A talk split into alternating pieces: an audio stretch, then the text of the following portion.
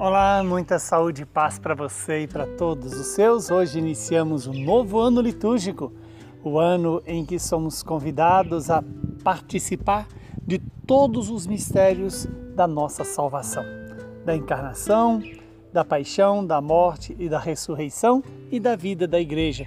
Hoje o evangelho é Lucas capítulo 21, versículos 25 a 28, 34 a 36. Naquele tempo disse Jesus a seus discípulos: Haverá sinais no sol, na lua, nas estrelas. Na terra, as nações ficarão angustiadas, com pavor do barulho do mar e das ondas. Os homens vão desmaiar de medo só em pensar no que vai acontecer ao mundo, porque as forças do céu serão abaladas. Então eles verão o Filho do Homem vindo numa nuvem com grande poder e glória.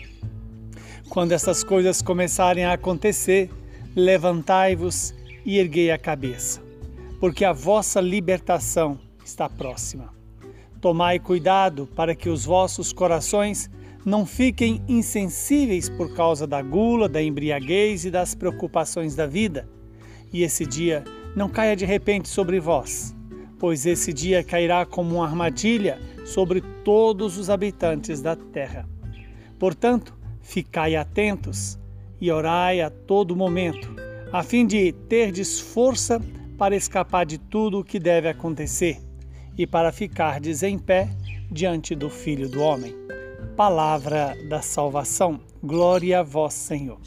Louvado seja Deus por esta palavra e pelo início deste novo ano litúrgico, onde a igreja nos apresenta uma palavra que nos alerta que este tempo vai passar sol, lua, estrela, tudo isso será apenas sinais de uma grandeza maior.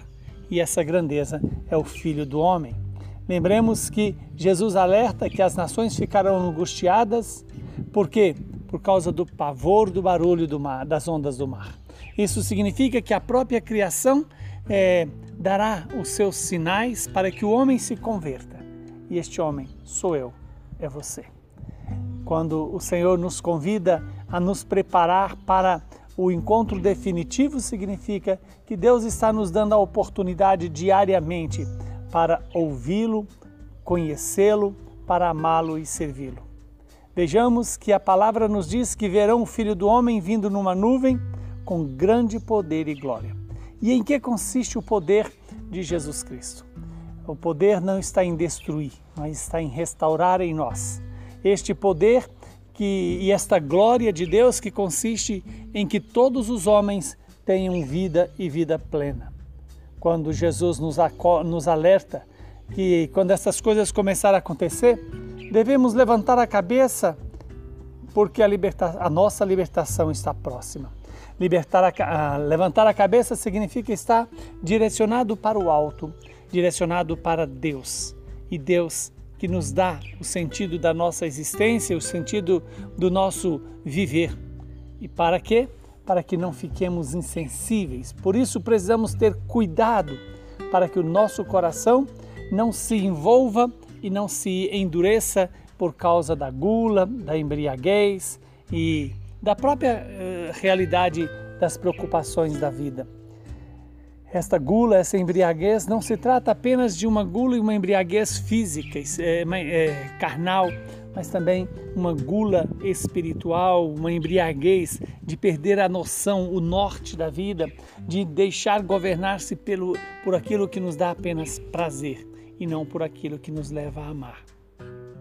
Lembremos que esse dia da vinda do Senhor, que no passado veio no dia em que o Senhor se encarnou no ventre da Virgem Maria, foi gestado no ventre da Virgem e nasceu para nós. Um dia o Senhor há de voltar e voltar já não mais do, determinado pela a simplicidade, a humildade, mas sim para julgar todas as nações. Julgar aqui no sentido de salvar a humanidade. Por isso, o último é, conselho que este evangelho nos apresenta, ou a última promessa é ficai atentos e orai todo momento, a fim de terdes força para escapar a tudo aquilo que deve acontecer. Nos dá a oportunidade de, obedecendo a Deus, fiquemos em pé diante do Filho do Homem, como a Virgem Maria ficou junto a Jesus na cruz. Que o Deus Todo-Poderoso nos abençoe e nos proteja, nos livre de todo mal e nos dê a paz. Ele que é Pai, Filho e Espírito Santo. Uma boa preparação para o Natal do Senhor. A paz e a perseverança na fé esteja contigo.